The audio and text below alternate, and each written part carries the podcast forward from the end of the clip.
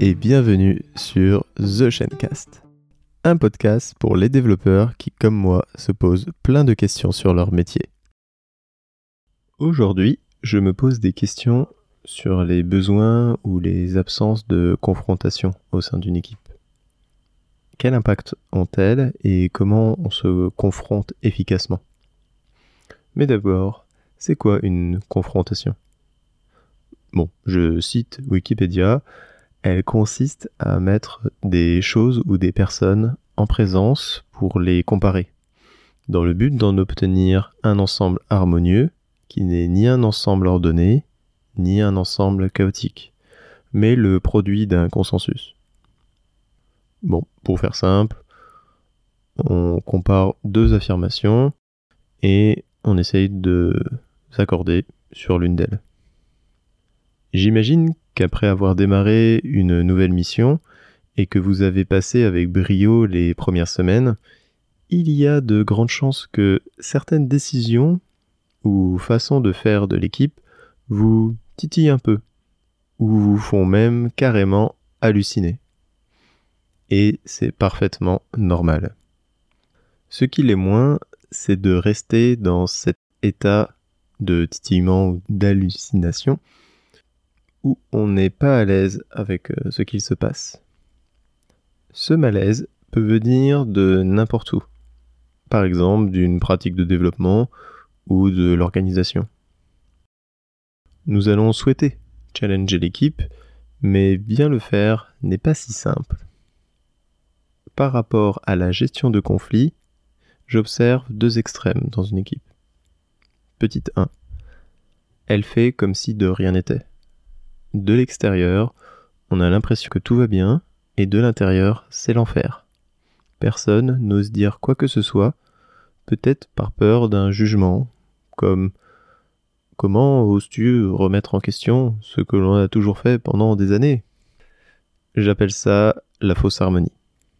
Petit 2, elle est toujours en train de râler sur les mêmes problématiques, tout le temps, surtout, sans jamais arriver à s'accorder. Par exemple, la tension entre euh, un service marketing et des développeurs. Vite, il faut livrer les nouvelles fonctionnalités, on va rater notre objectif.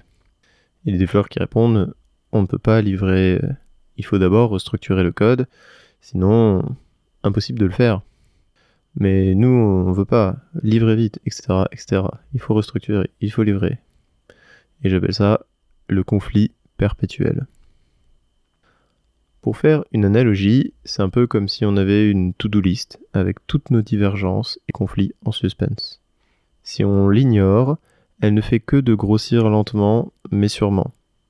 Et si on s'attaque à toutes les to-do en même temps, c'est risqué de ne rien résoudre et d'empirer la situation. J'ai quelques règles qui m'aident à manager les conflits et entamer des confrontations productives au sein d'une équipe. Règle numéro 1. Est-ce le bon moment pour confronter l'équipe par rapport à sa charge mentale? Je vais sonder le niveau d'énergie de l'équipe et si elle a un peu de capacité pour écouter et s'écouter. Rien de plus frustrant que de se lancer dans une confrontation et que l'on n'est pas écouté. Nos ennemis sont les urgences et bugs de production. Si le produit est en feu, avoir l'attention de l'équipe est très difficile. Si ce n'est pas possible, je planifie ma prochaine tentative. Généralement, il existe des espaces réservés pour soulever ces problématiques. Je pense aux rétrospectives. Ou des espaces spontanés, comme la machine à café, virtuelle ou physique. Personnellement, j'ai vu émerger plus d'actions structurantes autour d'un café qu'en rétrospective, où on a tendance à se focaliser sur l'optimisation du traitement des demandes fonctionnelles. Petit conseil, vérifiez que vous avez plusieurs espaces qui permettent d'engager des confrontations. Règle numéro 2. Choisir sa bataille et prioriser.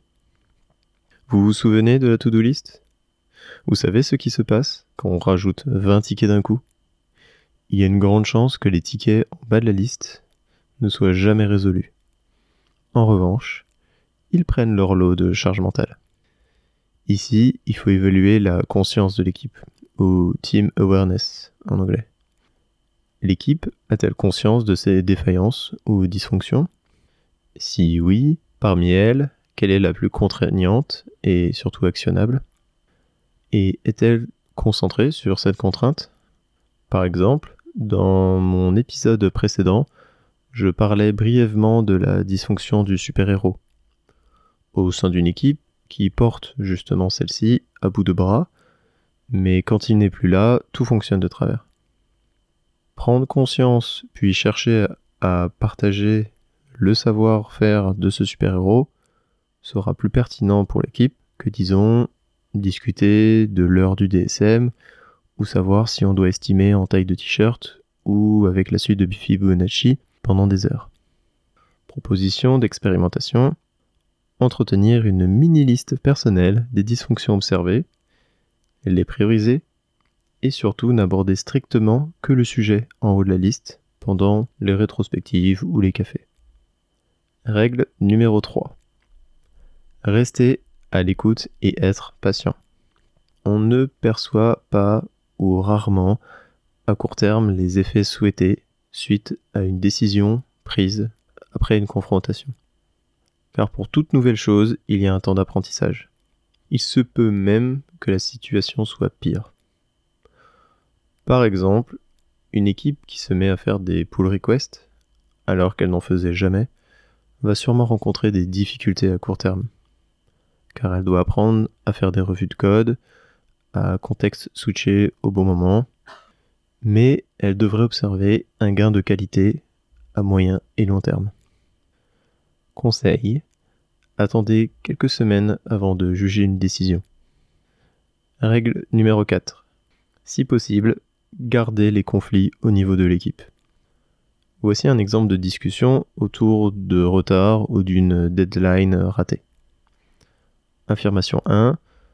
En tant qu'équipe, j'ai l'impression que nous sommes en retard car nous sommes dispersés et que nous n'avons pas le temps de venir nous aider les uns les autres. Affirmation 2.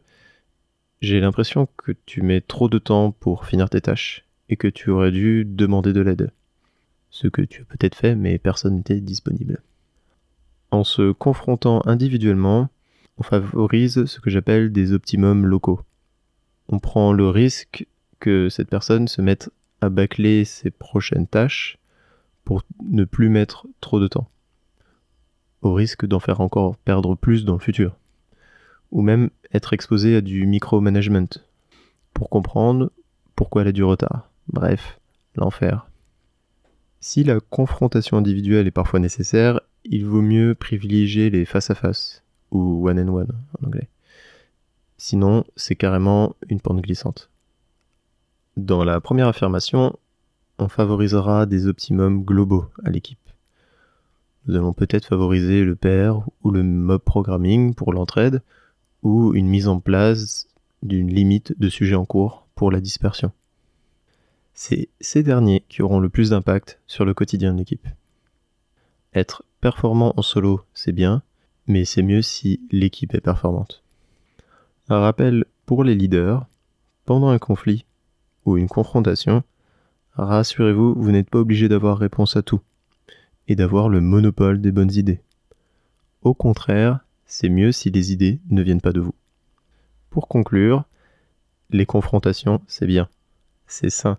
Accueillez-les avec plaisir, elles sont là pour vous aider. Je vous invite à créer des petits espaces de confiance réservés et spontanés pour faciliter la naissance d'échanges productifs.